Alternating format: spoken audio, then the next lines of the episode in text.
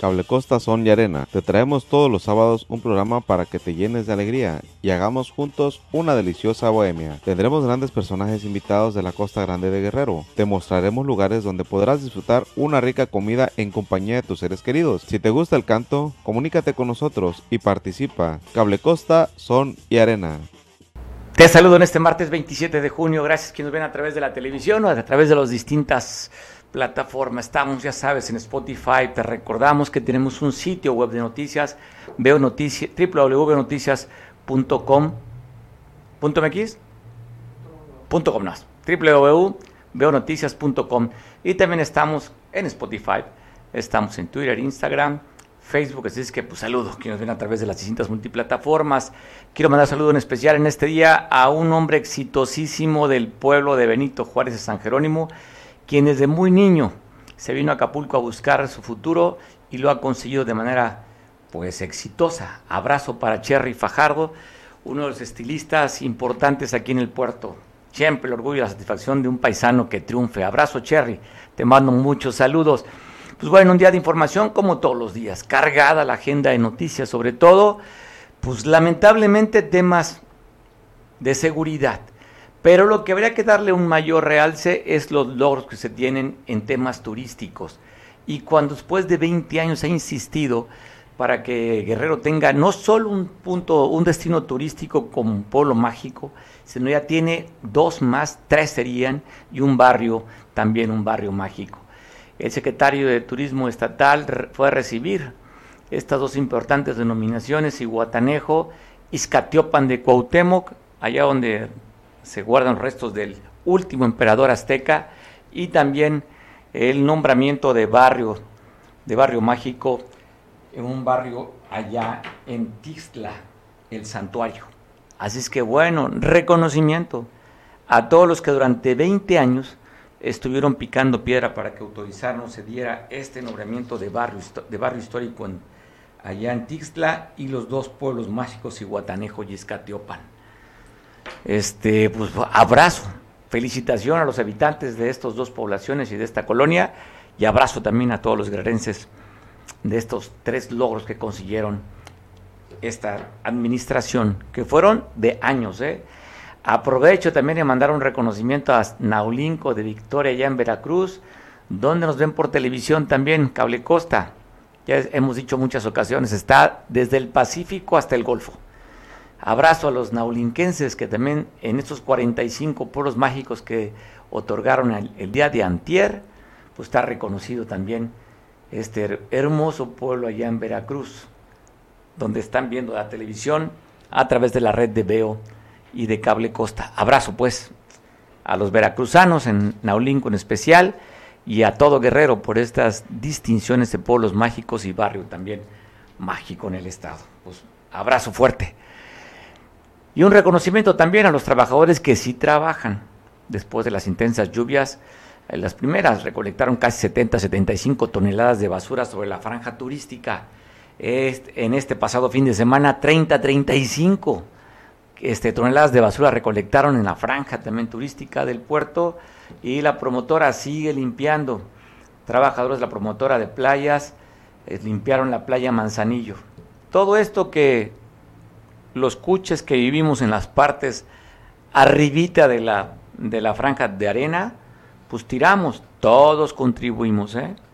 unos con mayor responsabilidad que otros, pero unos más cuches que otros, unos más trompudos que otros pero todo lo que tiramos tiene que caer y lamentablemente a ensuciar la playa, la bahía más hermosa que hay en el mundo, que es esta, y que durante muchos años ha sido la generación de empleos, de riquezas en el puerto.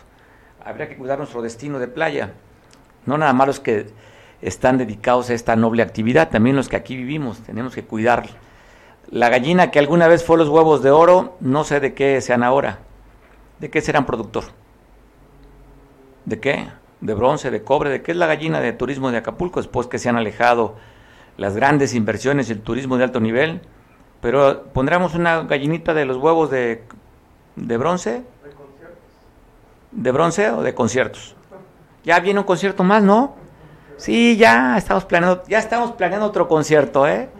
A cerrar las calles, al turismo que nos gusta. al turismo popular, habría que darle también pan y circo al turismo popular, seguro ya estarán planeando. Otros son los que acostumbra la administración aquí que dirigen desde Palacio Papagayo, ¿eh? ante las quejas constantes de la falta de agua. Ya inclusive se están quejando, ya están convocando una reunión los habitantes del fraccionamiento de las playas. Publicaron este flyer. ¿Tenemos el flyer? Ahí está. Bueno, comunicar urgente. Ante la ruptura, ¿eh? Yo cuando leía el encabezado pensé, lado de pensé que una ruptura de tubo.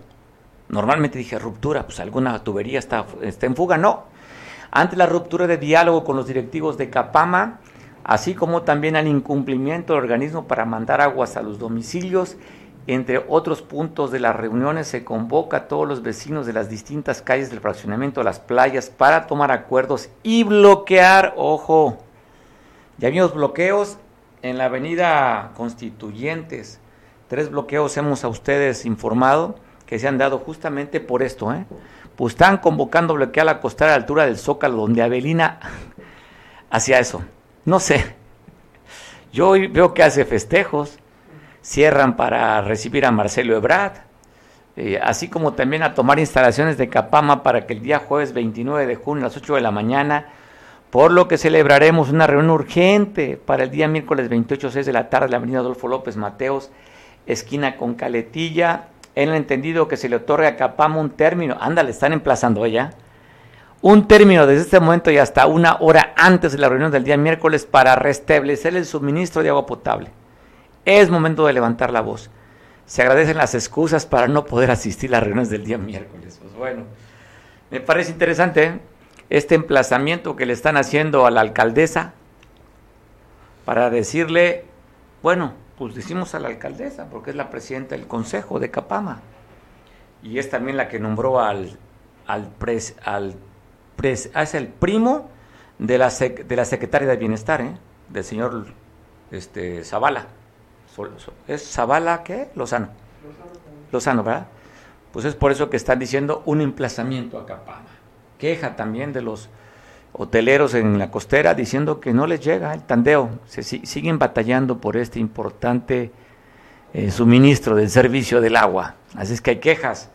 Eh, pues sí, se extraña, ¿eh? a los luchadores sociales cuando son luchadores, pero llegan a la administración y cambia el discurso.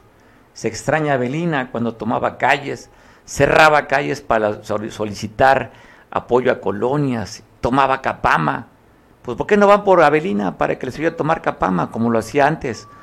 Yo creo que sería una buena opinión o sugerencia para los habitantes de las playas. ¿eh? Avelina, venimos a distraerte de tu actividad proselitista de Marcelo Ebrat venimos a distraerte de tu próximo concierto que vas a hacer y queremos no la alcaldesa, queremos a la luchadora social que nos acompaña a tomar Capama para que se restablezca de manera regular el servicio del agua potable en el fraccionamiento de las playas. Vayan, seguro los van a tener con una sonrisa, ¿eh? Ya sabe que es bien sensible a los reclamos. Atiende de manera muy solidaria. Oiga, ayer estábamos pasando usted información, recordará cuando estaríamos en enlace a Chilpancingo con nuestro compañero Pablo Maldonado, y nos estaba actualizando de lo que se estaba viviendo allá en el municipio de Chichihualco, un municipio de Leonardo Bravo, pegadito a la capital del estado, hacia la parte norte. Hablaba de un enfrentamiento que se estaba dando en el que había ya documentado dos personas muertas por este ataque entre civiles armados. Se hablaba también que inclusive en dos comunidades, en el momento del enlace, estaban dando de tiros. Hablaban de una camioneta Cherokee blanca blindada que al parecer, según en aquel momento, hace 24 horas, reportaban que había más cuerpos. No hay datos oficiales, solamente los dos cuerpos que les mostrábamos ayer como testimonio que sí había habido ya bajas de este enfrentamiento. Pablo Maldonado, 24 horas que hablamos contigo. ¿Qué se sabe de Chichihualco? ¿Qué? Buenas tardes. Pues de manera oficial, recalcar nada porque hasta este momento la Fiscalía General del Estado no ha emitido un comunicado de este hecho. Lo que sabemos es por versiones y por eh, el trabajo que han hecho algunos compañeros de los medios de comunicación, los cuales se trasladaron hasta este lugar para documentar el hecho y lo que sabemos es que según eh, a ellos han podido contabilizar hasta este momento eh, nueve vehículos que aseguraron las autoridades. Entre estos nueve vehículos había esta camioneta blindada y que pudiese haber más de, o se pudieran haber registrado más de 10 muertos en este enfrentamiento en Chichihualco. Según sabe también, los reportes fueron aproximadamente a las 4 de la madrugada, en donde los pobladores pues alertaron a las autoridades que se estaba registrando un enfrentamiento a balazos y varias persecuciones en diferentes puntos de la cabecera municipal de Leonardo Bravo, entre las colonias de los manantiales, la trinchera y otras zonas de este lugar. Los reportes policíacos indicaron que el enfrentamiento más o menos terminó como a las 6 de la mañana sobre la calle principal de la colonia La Trinchera, donde ahí quedaron tres hombres sin vida, así como una motocicleta, quienes vestían equipo táctico. En el centro del poblado, a un costado de la Escuela Secundaria General Leonardo Bravo, fue dejada una camioneta abandonada, mm, blanca, una Cherokee, eh, blindada, que también eh, tenía las llantas destrozadas, y en la colonia Lindavista, también en, eh, sobre la, cabecera municipal, pues una casa fue asegurada y hallaron dos camionetas, una de la marca Mazda, otra de la marca Kia. Había armas, equipo táctico y vehículos en distintos puntos de la cabecera municipal. En la entrada de la colonia Los Manantiales, una vivienda fue atacada a balazos y ahí se presume que hubo al menos otras dos personas que perdieron la vida y fueron hallados casquillos percutidos de arma larga. El enfrentamiento eh, que se da pues obliga a las autoridades a suspender clases en los diferentes planteles educativos.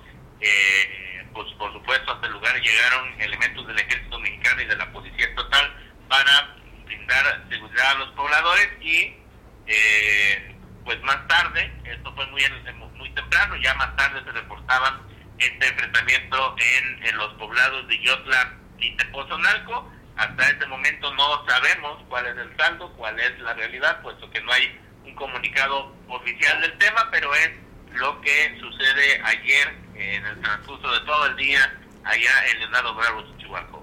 Entonces el resultado, de acuerdo al dato que tienen documentado los compañeros que fueron a cubrir, nueve vehículos asegurados por parte de la Fiscalía General del Estado con esta Cherokee que circuló en plataformas en redes de en redes por Facebook eh, blindada serían nueve vehículos y precisamente el número de fallecidos que ha trascendido Pablo.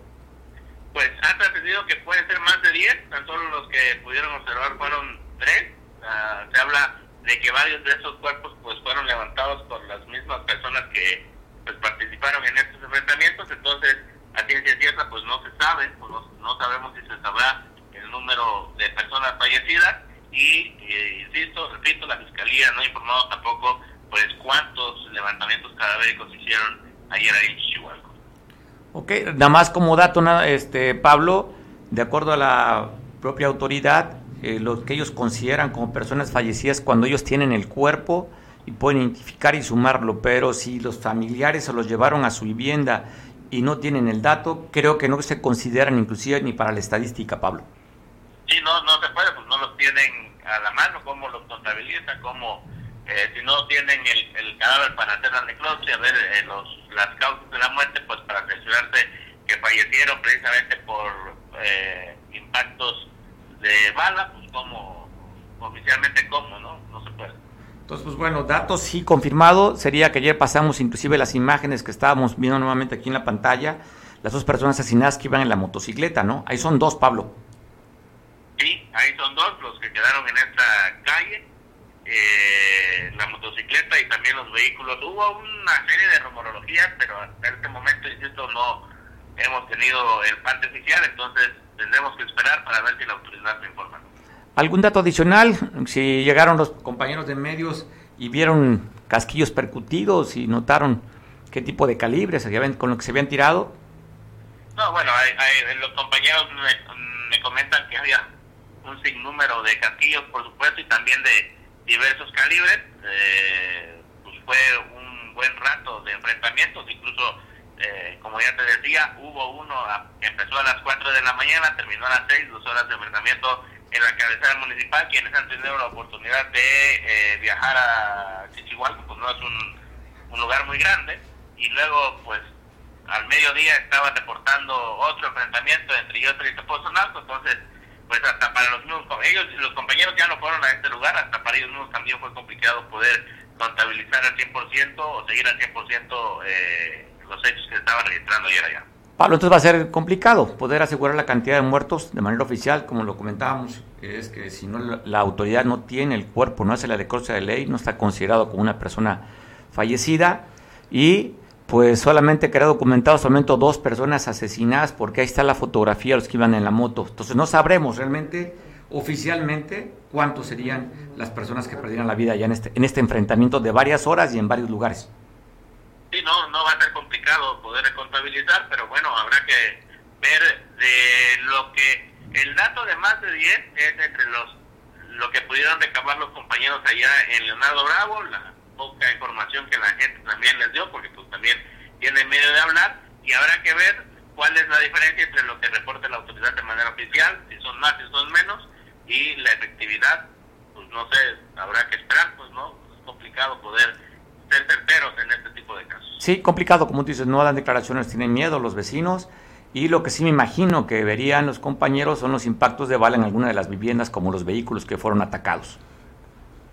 Sí, sí, sí, eh, eh, viviendas afectadas, vehículos afectados también, aparte de los decomitados, y pues bueno, quien queda en medio de esta pelea, de esta lucha, pues es la misma población que, pues lo único que le queda es estar llamando a la autoridad para que les den seguridad. Pablo, ¿qué distancia está de la capital del estado a Chichihualco, la, la capital de la cabecera municipal de Leonardo Bravo? De 45 minutos aproximadamente, no está muy, muy lejos. Está muy cerca, está muy cerca. Bueno, pues sí, me refiero, te pregunto por la hora, si hubo el reporte, si a las 4 de la mañana se empezaron a dar de tiros, pues está muy cerca, está el 35, 35 zona militar, ¿no? En, en, allí en Chilpancingo, más pues está la sede de la Fiscalía General del Estado y la sede también de la Policía del Estado, que llegarían en menos de una hora sí, está el sexto batallón también, entonces, pero bueno, en lo que se organizan, ¿no? Pues tardan en ir todavía.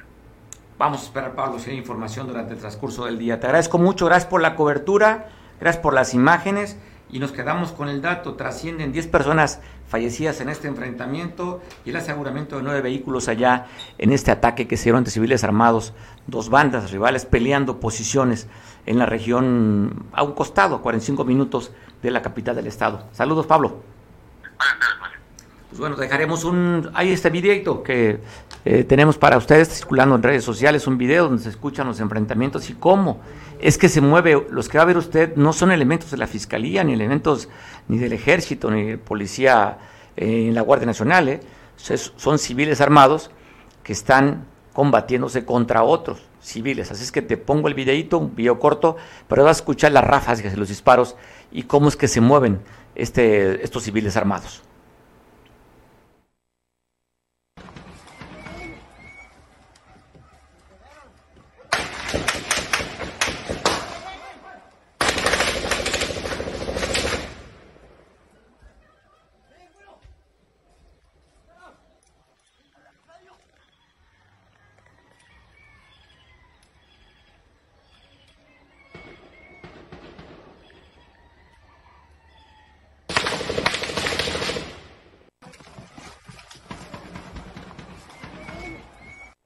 Bueno, Enrique Castillo, agradezco mucho el especialista en temas de seguridad. Eh, estamos viendo la imagen de este videíto que estuvo circulando ayer por la tarde de este enfrentamiento que fue en Chichihualco, pero yo creo que tú como especialista llama poderosamente la atención que no van en bola, no van corriendo desesperados, traen táctica eh, estos, estos, estos civiles armados, Enrique. Sí, sí, sí, sí, tuvimos la, tuvimos la, la oportunidad de ver el video el día de ayer y la lectura que nos dan esos 10 segundos es de que es personal, eh, pues aparentemente adiestrado en tácticas de, de, combate. tácticas de combate, realmente. Otro de los detalles que vemos es que la mayoría de ellos van, eh, pues si no uniformados, van todos vestidos de verde, camuflados con el, con el terreno. Y eso no, no es nuevo y desde hace muchos años sabemos que en esa parte de la de la falda de la sierra de, de, Chilpancingo, de, Guerrero, ya hay grupos que eh, utilizan eh, eh, ese tipo de, vestuario. Entonces sí, sí está ruidoso el tema. Ahora, déjame ir un poquito más para atrás, porque el día de ayer eh, en la Secretaría de Nación hizo saber que, que había ya órdenes de, de, aseguramiento, de captura, de aprehensión, digamos, contra ocho eh, militares y exmilitares, digamos, de soldados ya dados de baja o retirados, no salidos, no son retirados, sino que son soldados que cumplieron sus contratos y detuvieron a, a ocho, eh, pero más que detenerlo, lo que yo tengo que informar es que estos elementos, algunos de ellos todavía activos, eh, se entregaron a la, a la justicia militar y se encuentran en, en, en la cárcel del campo militar número uno. Pero aquí el tema es que al final de todo, eh, al final, pues, eso por el, aquello por el tema de, de del tema de Iguala, de, de, los de los homicidios, de los, de los, de, de los desaparecidos, ¿no? Exacto. Entonces, aquí el tema es que al final a, el, la, la, base de la seguridad interior de un Estado recae en las Fuerzas Armadas. Yo recuerdo, porque me tocó vivir el tema de, de, de Iguala, que el primer responsable fuera la Policía Municipal de Iguala y de, y de, un, de un municipio...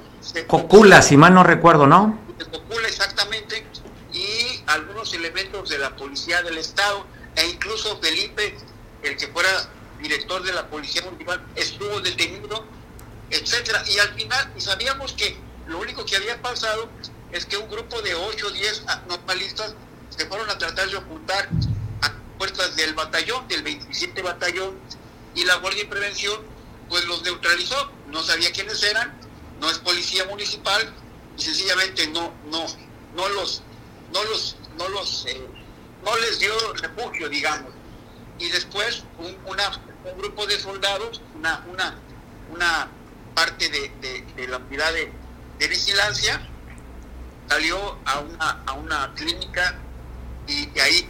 Oye, creo que iba encabezando el teniente Crespo, si mal no recuerdo. Sí, entonces, y aparte en los grupos de información de las unidades, el grupo de información de este 27 batallón también fue involucrado eh, en esto, y el comandante del batallón, después ya general retirado, también tengo, pero jurídicamente el proceso está muy sucio. El tema es que está muy sucio el tema, eh, y aquí lo que entendemos es que Alejandro Encinas, padre e hijo, lo único que quieren es entregarle a la, a la, a la, a la opinión pública eh, eh, soldados en la cárcel, así, porque viene septiembre, viene ya la conmemoración y, y tienen que darle eh, carniza a sus huestes, ¿no? Pero a, digo, te comento esto porque ahora en, en, en Guerrero, eh, supuestamente en temas políticos de seguridad, de seguridad pública, eh, Veracruz, eh, Quintana Roo, Guerrero, son encabezados, repito, por política pública de seguridad, por la Secretaría de Marina. Supuestamente quien da novedades en cada uno de los estados, cuando el presidente llega a ellos, quien informa cómo están las cosas en, en, los avances o no avances en estos estados que te comento, Quintana Roo, eh, Veracruz, eh, el mismo Guerrero, pues es la Secretaría de Marina, eh, que no, al final te das cuenta que poco tiene que ver en temas de, de del delito. Entonces, política, pues, al final los responsables de la seguridad pues son las autoridades castrenses, ¿no? Al final damos cuenta de es lo que está sucediendo. Eh, eh, y, y, y, y, la vida la vida política local se desarrolla aparentemente con normalidad, pero ya con actores políticos totalmente identificados y ligados a gente que se porta fuera de la ley, ¿no?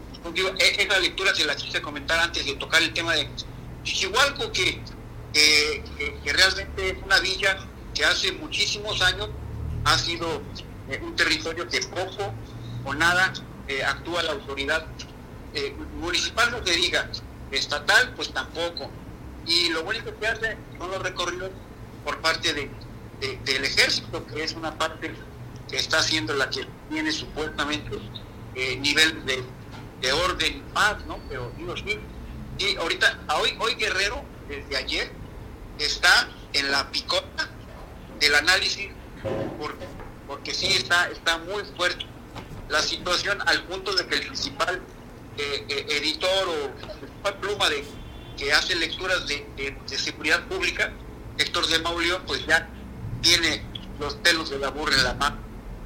Vuelve a tocar en el Universal, ¿no? Héctor de Mauleón pone el tema de Chilpancingo por las personas que fueron dejadas abandonadas, los siete cuerpos, ¿no? Toca Chilpancingo, ¿no? Y había tocado hace unos días también Guerrero.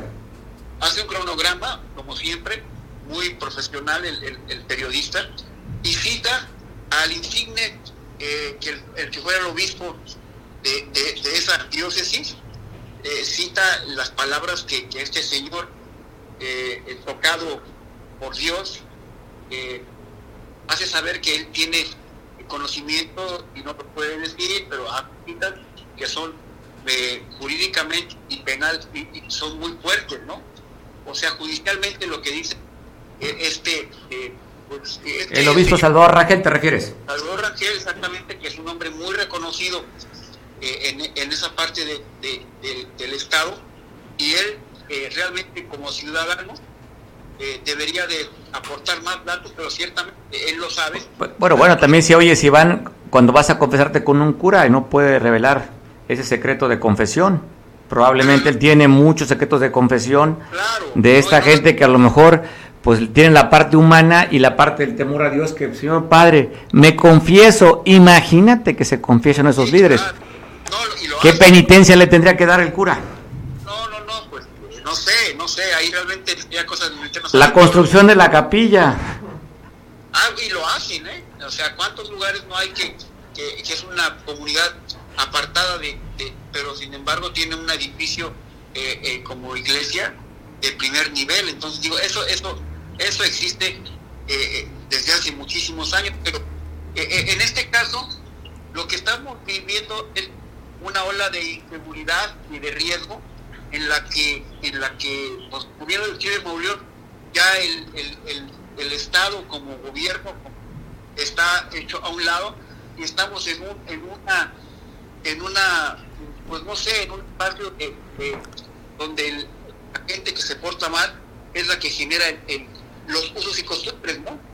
pues sí, eso, eso es dificilísimo, ¿no, Enrique? Atacar el tema de, la inseguridad, pues porque tiene que entrar los tres niveles de gobierno, la policía del Estado no tiene ni, los, ni la capacitación que tiene la formación castrense, cuando estos sujetos que veíamos cómo se mueven, Enrique, creo que sí es de preocupación, no son gavillas, no son, son levas, son gente con un adiestramiento, es como van corriendo, como agarran el arma pegado a la pared del otro, se han abierto. Tú sabes mejor que nada el tema, eh, el tema de la táctica militar, los señores se mueven con una capacitación que eso, eso también pues se le complica a los propios militares actuar con gente que tiene capacitación y tiene adiestramiento, inteligencia inclusive. Y sus, y sus, avances son eh, eh, totalmente tácticos, mueven el peine, se detienen, eh, se ocultan, o sea, no van corriendo como, como hordas, ¿no? Ah, eh, y, ah, pero mira, eh, un ejemplo que, yo también quiero comentar, en su momento lo empleamos, es lo que está sucediendo, por ejemplo, en Rusia. Es increíble, increíble de, yo creo que a ningún director de cine se le hubiera pedido esto, que una, una guardia comunitaria soviética, rusa, perdón, se, se mueva como una empresa de seguridad y cobre facturas al, al gobierno, esta famosa empresa Wagner, que tiene ya varios años funcionando como empresa de mercenarios, eh, que es dirigida por un señor que fue vendedor de cat dogs, después tuvo un restaurante, vivía a Putin como cliente, y después le vendió la idea de hacer una, un grupo de mercenarios a la orden directa de Putin, no, no del Estado ruso, sino de Putin. Entonces, pues son contratistas, ¿no? Como vemos en las películas, también en Estados Unidos se contratan empresas de seguridad para ir a otros lados, ¿no? En Estados Unidos también hay, hay grupos, hay grupos de, contratistas de seguridad privada que después de que Irak, Irán abandonan la plaza, estas, estos guardias, estos mercenarios, que quedan a cumplir los intereses de, del gobierno, de la Pues bueno, Enrique, complicado ver qué sucede de esta investigación, de estos datos, de acuerdo, regresando al tema de Chichihualco, tuve la llamada con nuestro compañero Pablo Maldonado, que ha trascendido que hay 10 personas fallecidas y han asegurado 9 vehículos en esta, en esta refriega que se dieron entre civiles armados. Entonces, vamos a esperar si hay algún dato oficial en el transcurso del día. Y lo, peor, lo peor, Mario, punto más te voy a quitar, porque lo peor es que al inicio de, este periodo, de este año, de este año fiscal, eh, el, Congreso del Estado le reduce a la Fiscalía General del Estado eh, en un 30% su, su, su presupuesto. O sea, ¿cuál es la idea? Ahorcar a la Fiscalía para que trabaje a modo de ellos y la Fiscalía realmente, pues con su triada famosa, pues tiene que hacer las cosas que tiene que hacer sin recursos. Entonces digo...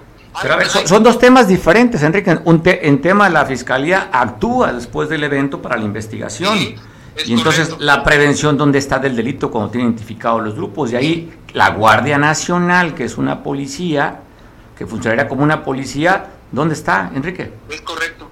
Eh, ahí es donde tiene que entrar ya la Guardia Nacional, como en los caminos que también están tan avanzados. Y, eso, y ese es un recurso federal. Entonces ahí sí no habría que asumir una responsabilidad del Estado, que también tiene la propia, pero entonces pues los que deberían estar preparados para defenderse ante este tipo de grupos delincuenciales, pues sería la Guardia Nacional y el mismo Ejército Mexicano, Enrique.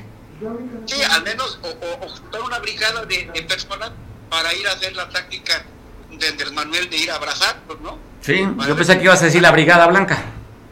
No, no, no, pues eso ni me recuerda. No, pues la Brigada, dije seguramente la Brigada Blanca, recordando. Enrique, pues bueno, estamos al pendiente, te mando un abrazo.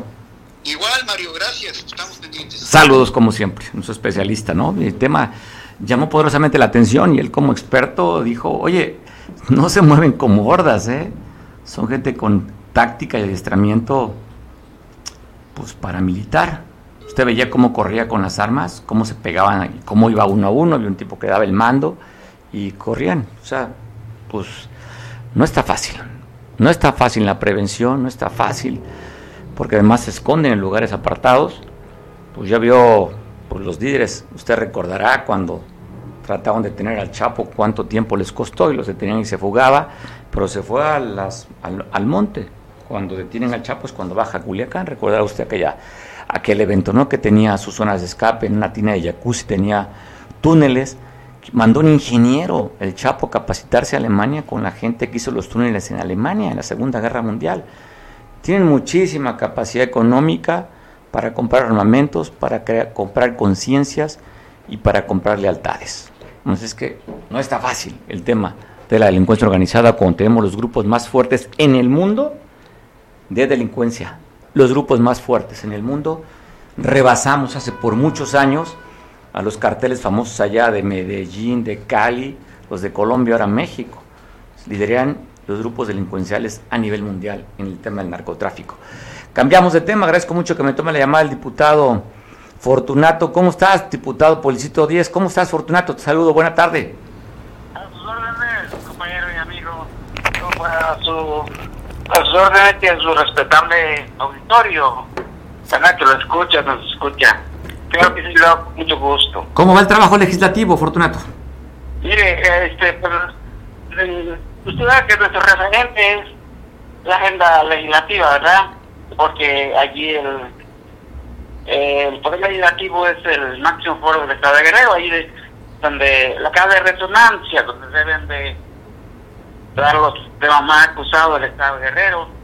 Y efectivamente, pues tiene que uno que tomar en cuenta los tres sectores de desarrollo de toda sociedad, que es el primario, que es lo relativo al campo, cómo está el campo guerrero, hay problemas efectivamente, eh, cómo está el sector secundario, el poco desarrollo industrial, industrial que genera empleos y eh, la producción sustentable y el asunto de los servicios, que por cierto tiene que ver con el turismo, eh, la educación, la seguridad, tiene que haber con todos estos servicios que, requiere la sociedad y pues estamos allí atendiendo las comisiones que nos corresponden. yo estoy atendiendo la comisión de, eh, de cultura como secretario de esa comisión y tres vocalías la educación, el campo y la biblioteca. Y pues nos interesa nuestro distrito, nuestro distrito, andamos por acá por eh, el territorio del distrito, tenemos que estar pendientes para ver este cómo va la cuestión nuestra gestión. Y, bueno, este Guerrero necesita mucho, mucho, mucha atención de, lo, de la clase política. Fortunato, contento de que ya cayeron las lluvias y bien, ¿no? Tú eres, estás con la comisión ahí de, que tiene que ver con temas de campo y hemos hablado en varias ocasiones referente pues, al calentamiento global, a, a, esta devastación que hay. Estaba viendo una nota que se ha devastado el 43% de acuerdo con los incendios, y sobre todo Brasil es el más afectado de las selvas tropicales. Es decir, que hablan que en este año pasado se ha devastado como el tamaño de Suiza de los incendios forestales. O sea, es, es, algún tema delicado, cosa que tú has abordado con frecuencia. Sí, sí, nos preocupa el asunto del agua. El, el agua se está volviendo cada vez más un problema de Estado, de, que a todos nos interesa porque el agua es vida y nos preocupa que el agua puede ser un eh, elemento renovable, hoy se esté convirtiendo cada vez más en un, eh, en un elemento no renovable. Y en el futuro nos vamos a andar peleando por el agua dulce, eh, por el agua continental. Oye, eh, Fortunato, yo, yo, yo fíjate que soy un hombre muy responsable y para no acabarme el agua tomo pura cerveza. Ah, ya. Bueno, eh, fíjate que el, una o dos cervezas más sano que una Coca-Cola, ¿eh? Porque pues son fermentos bacterianos. Una cosa es tomar destilados, que es el mezcal, el whisky, el brandy, y otra cosa son el pulque, que otra cosa es la cerveza, que son fermentados. Entonces tomas una cerveza y en tu estómago se siguen eh, dando los procesos de fermentación gracias a la bacteria tienen menos dañinos los fermentados que los destilados. oye, oye, van a decir los puritanos, a ver, te tomas una cerveza, ¿sabes cuántos litros de agua se desperdicia para producir cerveza? no, no, pero ya, acuérdate lo lo que ya dice la, la Biblia, es más, el, mejor, eh, el amor que el vino, es mejor ser enamorado que borracho. Eso, Renato. Oye, pues siempre es un gustazo platicar contigo, diputado. A ver que ya te tenemos aquí en el estudio para conversar de manera personal. Aprovecho de mandarte un abrazo a la distancia. Igualmente, y gracias a ti porque me pone en contacto con este gentil auditorio que nos escucha y que te respetan porque pues es una labor muy digna de la comunicación. Usted sabe, tú sabes que hay problemas de comunicación entre padres e hijos, maestros y alumnos, gobierno y pueblo la comunicación es muy importante porque desgraciadamente en este mundo cada vez hay, hay mucha gente sola entre la gente. Sí. Oye, dicen que el teléfono se hizo para acercar distancias y ahora el teléfono nos hace distanciarnos de las personas porque estamos aislados. ¿Cómo no? ¿Cómo no? Es, es, la tecnología, si se utiliza para bien, claro que también ayuda a elevar nuestro nivel de vida, de cultura, así, de Gracias. Y por eso te doy la gracias porque usted tiene una función bien digna, es la de comunicólogos, comunicar a la sociedad, porque desgraciadamente hoy tenemos un, un mundo más informado, pero también más manipulado, desgraciadamente. Y es muy importante mantener eh, sentido humanista y social de servicio de los medios de comunicación. En la antigüedad teníamos miedo de que me sean en esclavos. Hoy tenemos miedo que a los niños nos vayan a convertir en robots. Ah, prefiere platicar más con un celular que con una persona. Y no hay que olvidar estas relaciones humanas tan necesarias para la dignificación. Siempre el calorcito, el roce personal hace falta, Fortunato. Pues te mando un abrazo a la distancia. Muchas gracias a ti y nuevamente doble eh, gracias por esta oportunidad que nos das. ¿eh? Como siempre, la fortuna somos nosotros. Gracias. a ti, bueno, tema de, hablábamos del tema de temperaturas, de calentamiento global, pero también tenemos que hablar justamente del estado del tiempo. Te saludo a nuestro especialista Carlos Manríquez. ¿Cómo vienen las próximas 24 horas para el estado de Guerrero? Buenas tardes, señor Radilla. Buenas tardes a su público que le escucha. efectivamente, tenemos el reporte por parte del Servicio Meteorológico Nacional que se encuentran dos zonas de, inestabilidad con probabilidad de que se conformen ciclones eh, un 60% la que se encuentra hacia el suroeste de Michoacán y un 80% la que se está formando entre la frontera de México y Guatemala, mero en donde confluye el río Suchiate, señor. Pues bueno, hasta afortunadamente tú habías pronosticado lluvias para este fin de semana y el pronóstico resultó, Carlos. Sí, lluvias y persistirán las lluvias por la tarde, tarde y noche, señor, ¿sí?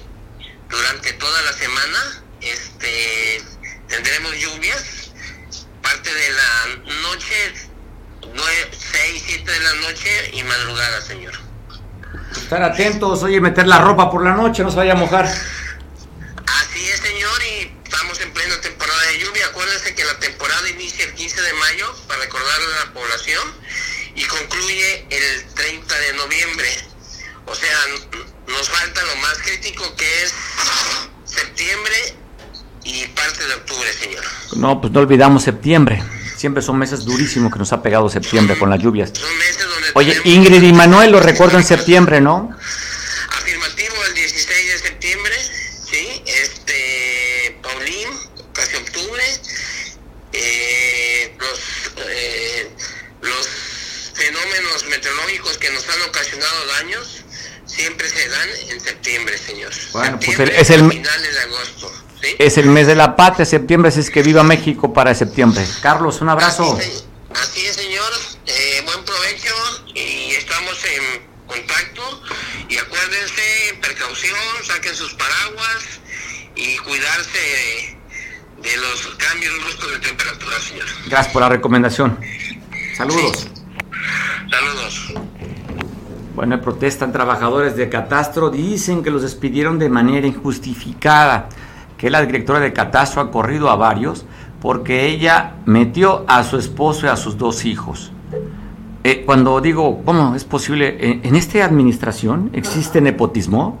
Sí, de verdad, lo dudaría, ¿eh? O sea, se me hace que los trabajadores están diciendo mentiras, que corrieron para meter a la señora directora a su esposo y a sus hijos. No, no creo. Lo dudo. Pues ahí estuvo en esta protesta de los trabajadores nuestro compañero Eric, que entré la nota para ti, porque hablan de un despido injustificado.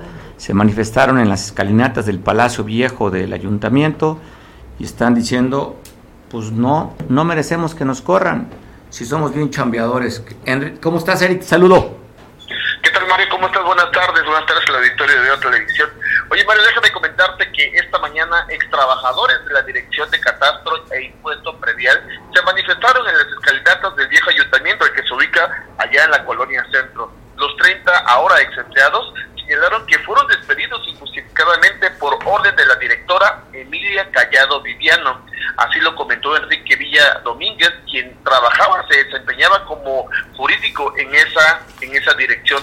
Los trabajadores señalaron que desde el primero de junio fueron separados de sus cargos y que han sido afectados personas de lista de raya, supernumerarios y eventuales van de un año a 15 años de antigüedad que tenían en esa en esa dirección.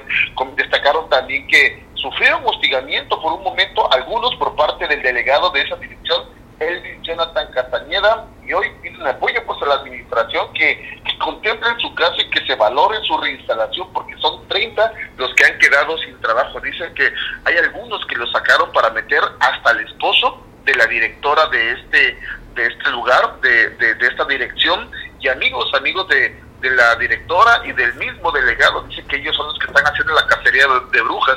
Dice a la persona que, que entrevistamos, oye, no es posible que nosotros estemos haciendo bien nuestro trabajo y la verdad se haya ido casi la mitad, la mitad de la dirección, porque quieren, quieren acomodar, quieren poner a los amigos de la directora, de Emilia Callado, y también su esposo. Ahí en las imágenes vemos donde presentan el acta de, de matrimonio de, de, de, esta directora y donde viene el nombre exacto, viene el nombre exacto de, del, del marido de ella, de esta persona, y ahí está, se ve, dice, él es esposo de, de, de, Emilia y él está trabajando aquí y quien fue el que se quedó en uno de los lugares, en uno de los eh, espacios que nosotros como trabajadores pues estábamos ocupando y eso no se vale porque nos quedamos, nos quedamos sin trabajo en este momento. Mario, esta es la información.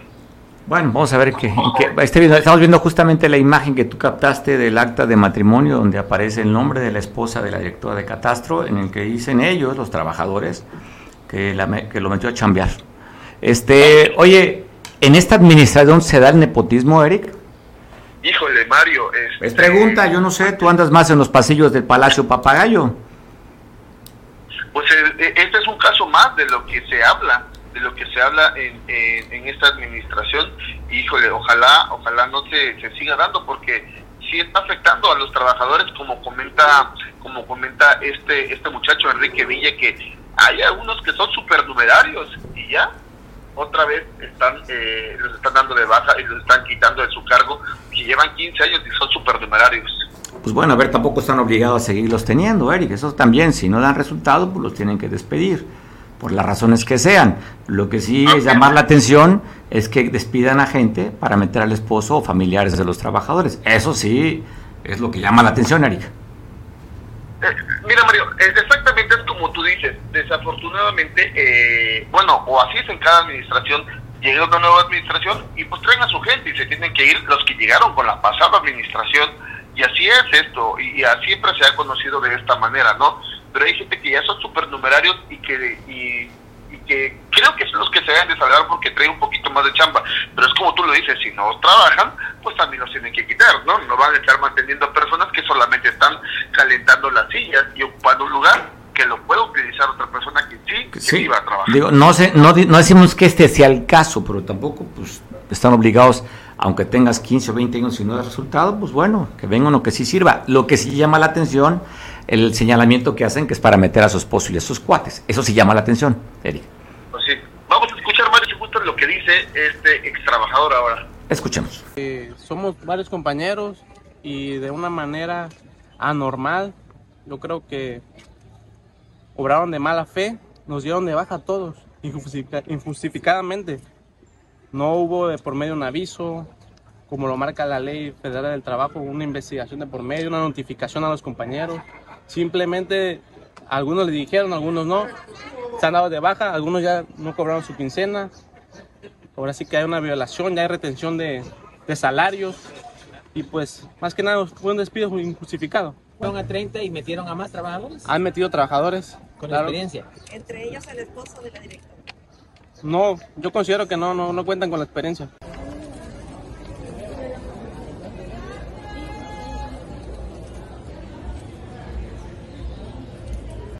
Oiga, pues bueno, fue una comisión de obispos hasta el Vaticano a, platicar con el Papa Francisco y le llevaron un presente de acá de la tierra de la tierra caliente. El obispo de Ciudad Altamirano llevó, mire sombrero, hecho por manos de una mujer de la comunidad morelita. La, este lleva 60 vueltas. Habla que un, un sombrero de este tipo calentano valdría cerca de 15 mil pesos, ¿eh? No es nada barato. Así es que bueno, 60 vueltas, esa sombrero de Tlapehuala que, que le fue a dar el, obispo de su Altamirano, Joel Ocampo, al Papa Francisco allá. Fue acompañado por estos obispos, pero le queda el recuerdo y el detalle del corazón caliente de todos los que vivimos en este estado, porque el sombrero es de esa región, la región de la Tierra Caliente. Pues bueno, la fotografía del Papa Francisco con un sombrero calentano, ya sabe, además es el emblema de este sexenio, ¿eh? en este, estatal. El emblema ahí puesto en, la sien del, Papa, del Papa Francisco. Oiga, da a conocer también la, Secretaría de Capasec, perdón, la Comisión de Agua Potable del Estado de Guerrero, a través del, de su director Castellum, que por instrucciones de la gobernadora fueron a limpiar los filtros allá de Acahuizotla este lugar de donde se abastece de agua Chilpancingo. La, estaban, dice que 21 metros cúbicos. Tienen que limpiar para que no falte el agua en la capital del estado. La cueva se llama el lugar donde están diciendo que tiene 21 metros cúbicos de asolve. fueron a limpiar esta fuente de captación para que no falte el agua en la capital del estado. Decía Gastelum que es por instrucciones de la gobernadora que no quiere que falte el líquido en la capital. Tengo información para ti desde el Congreso local, el trabajo de esta legislatura. A través de esto te informo. Para estrechar lazos de convivencia y con motivo de la reciente celebración del Día del Padre, el Congreso del Estado organizó un evento deportivo en que participaron padres trabajadores de la institución. De este torneo de fútbol desarrollado los días 22 y 23 de junio, resultó ganador el equipo Tauros, en segundo lugar los discípulos de Sensei y en tercero los Indestructibles, mismos a los que se premió en el marco de la convivencia que el Congreso realizó con el mismo motivo.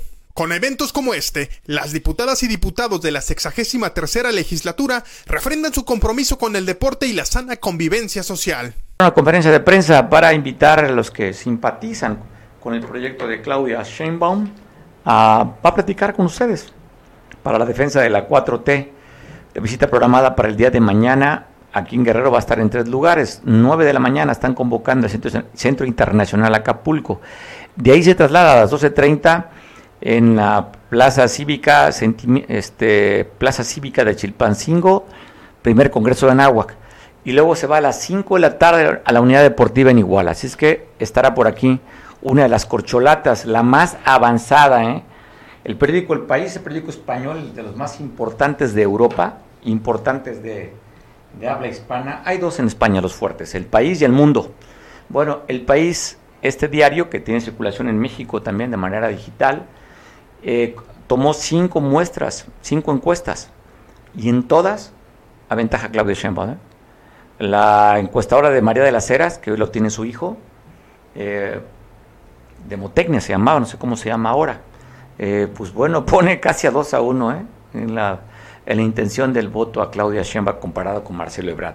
Nada más te pongo un dato, aunque algunas encuestadoras en el arranque ponían prácticamente un empate técnico entre Claudio Sheinbaum y Marcelo Ebrard. Es decir, pareciera una carrera parejera, cuando menos, ¿eh?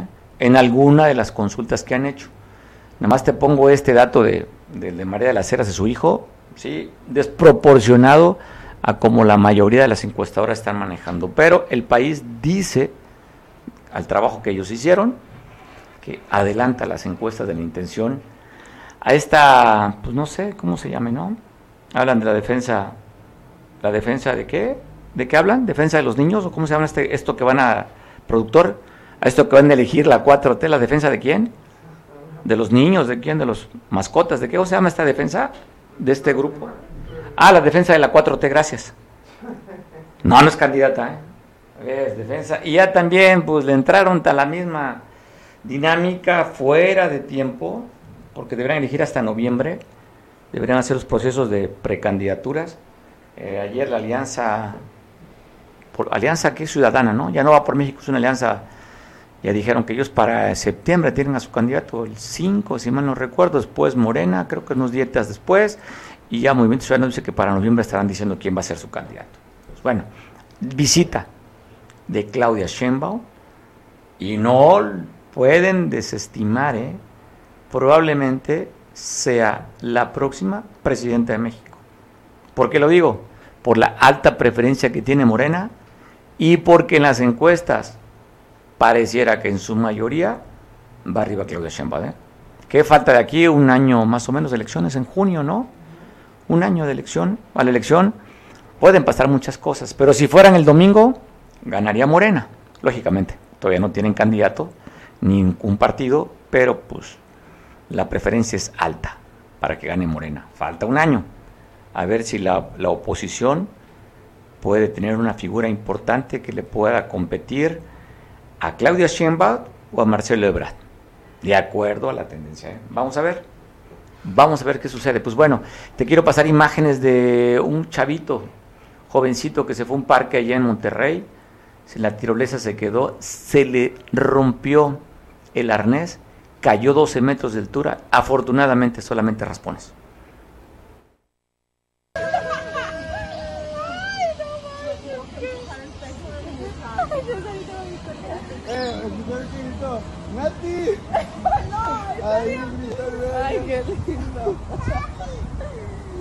No, pues Valentina también se fuera parado. No, Valentina sí es de la primera.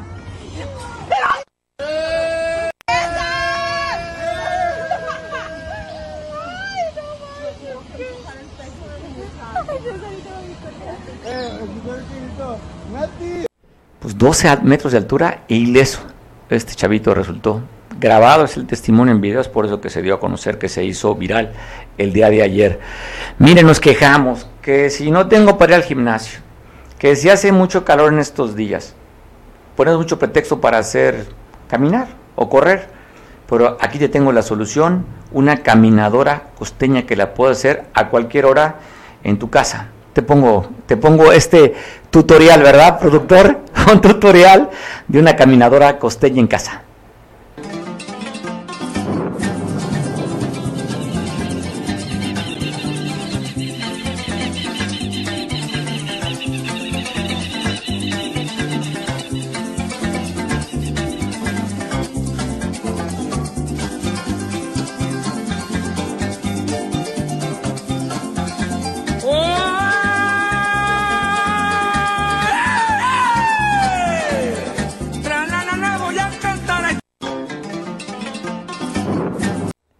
No requieres ni tenis de marca, ni de maratonista, ni nada. Solamente requieres a alguien que te estimula como su chucho o su lomito que tiene ahí para que estar estimulándolo.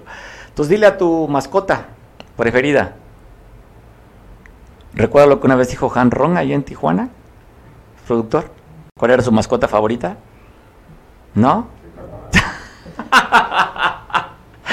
Dile a tu mascota que te eche, que te impulse, que te eche porras para que sigas corriendo así como esta jovencita que con su hamaca, un poquito de jabón agua y una, una ¿qué es? es jaboncito, ¿no? El que le ponía jabón agua y luego le ponía esta tablita lisa para que puedas quemar calorías. Claro, con el impulso de tu mascota favorita. Te veo mañana, gracias.